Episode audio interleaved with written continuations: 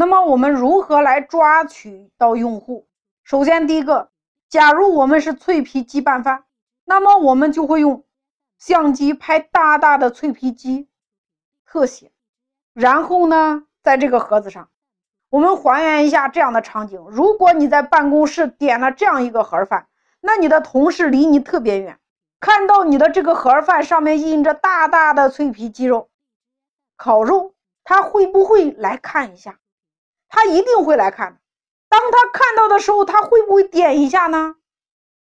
尤其是当他知道这么便宜的时候，他肯定会点，所以就变成了一个争先恐后去抢的事件营销。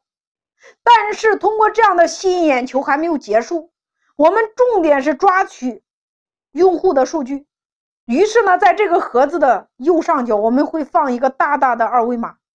那这个二维码，我们知道。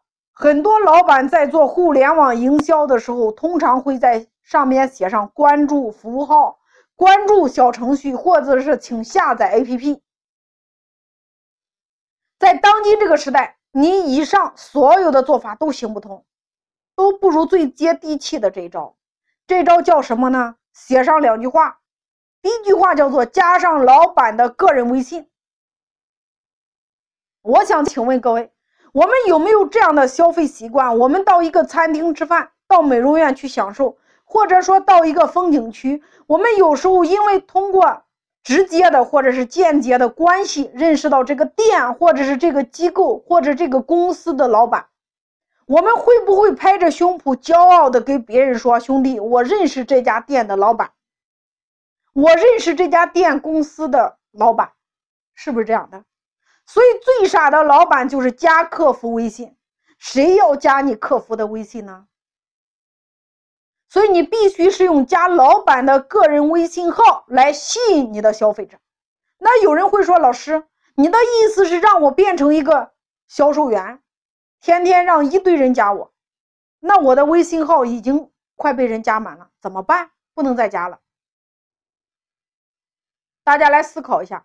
在世界上有没有微信小号？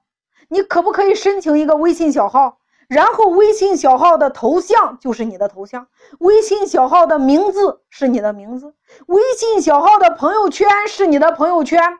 答案是肯定的。所以用老板的个人微信号来吸取用户的概率，远远会大于加符号、加公众号、加小程序、下载 APP 或者是加客服微信。